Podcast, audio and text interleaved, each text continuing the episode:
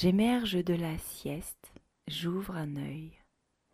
Le volet de la chambre laisse passer au bas un peu de ce qu'il reste du jour. L'après-midi touche à sa fin et en ce 25 décembre, le jour n'est pas très vaillant. Il doit être 17 heures et il fait presque nuit. Nous sommes encore dans les nuits les plus longues de l'année. Je ne suis jamais allé au pôle Nord ni à Saint-Pétersbourg, mais la nuit ici, en ce moment, me semble interminable.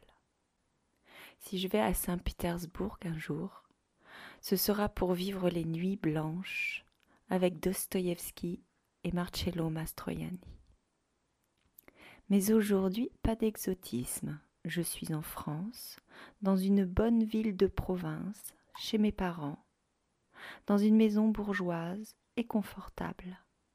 J'ouvre un œil, le matelas est criminellement moelleux, et je me fais l'impression d'être polyphème.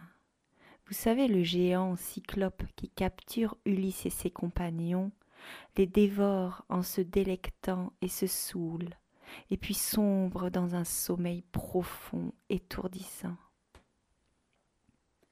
Je suis polyphème, polyphème assommé par l'alcool, le nectar et l'ambroisie. J'ai adoré lire l'Odyssée traduite par Jacotet et je l'ouvre à la recherche de ce passage où Polyphème abuse de la bonne chair. Chant neuf. Sautant sur mes gens en étendant les bras, il en prit deux d'un coup, et comme des chiots sur le sol les assomma. La cervelle en giclant mouilla le sol. Découpé membre à membre, il en fit son souper. Comme un lion né des montagnes, il les mangea sans rien laisser, entrailles, chair et eau remplie de moelle. C'est pas très voluptueux en fait. Ce passage est particulièrement gore, où l'ogre cannibale dévore les humains crus. Je vais chercher la volupté un peu plus loin. Puis, lorsque le cyclope eut bien rempli sa vaste panse, mangé la chair humaine et bu du lait par-dessus, il s'étendit dans l'antre en travers de ses bêtes. Plus tard, Ulysse le saoule, lui fait croire que c'est de l'essence d'ambroisie et de nectar pour que le vin embrume ses esprits. Alors, tête en arrière, il tomba sur le dos, puis sa grosse nuque fléchit, le souverain dompteur, le sommeil, le gagna. Ah, la voilà un petit peu la volupté, voilà où j'en suis, là, dans mon lit mais ce n'est pas fini. De sa gorge du vin jaillit, et des morceaux de chair humaine. Il rôtait lourd de vin.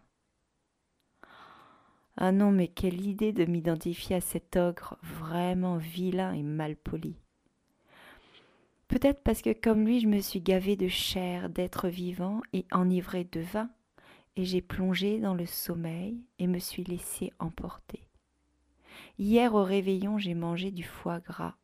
J'ai bu du vin à foison, du très bon. Un peu trop. Je digère encore. L'image n'est pas flatteuse, mais j'aime cette lourdeur de sommeil qui succède à la volupté et non au travail.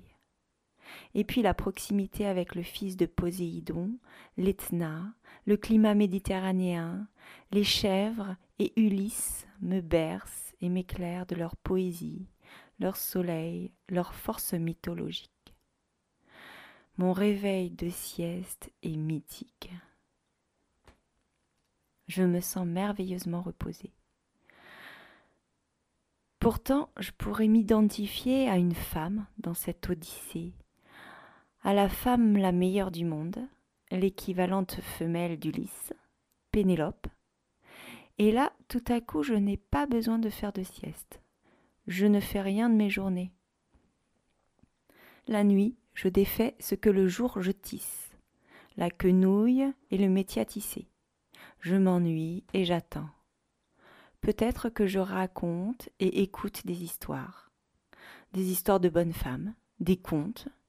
Des aèdes passent à ma cour, et pendant les banquets pleins de prétendants, je les écoute, les aèdes, et me parviennent des échos de la guerre de Troie, et je guette les allusions à l'homme aux mille ruses.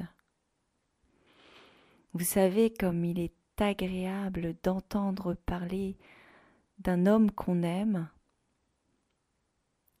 l'air de rien, sans que les autres s'en aperçoivent. Mais bon, ce sont des mots, des mots, des mots, et il ne se passe rien. Ah si, je résiste aux prétendants. Peut-être dans cet interstice existe-t-il la possibilité d'une aventure Si je creuse, la fidèle Pénélope n'est peut-être pas si vide d'existence. Peut-être quelqu'un a-t-il écrit son histoire? Sûrement. Peut-être Pénélope succombe-t-elle parfois, ou est-elle sur le point de succomber? Certainement, parce que vingt ans, c'est quand même très très très long. Elle passe de quinze ans à trente-cinq ans. Mais que vit-elle, Pénélope? De l'excitation, du désir, des envies, des rêves Un bouillonnement de fantasmes, probablement. C'est intéressant, mais ce soir, entre chien et loup, je ne me sens pas Pénélope, je me sens Polyphème, le ventre plein. J'ai festoyé et je digère.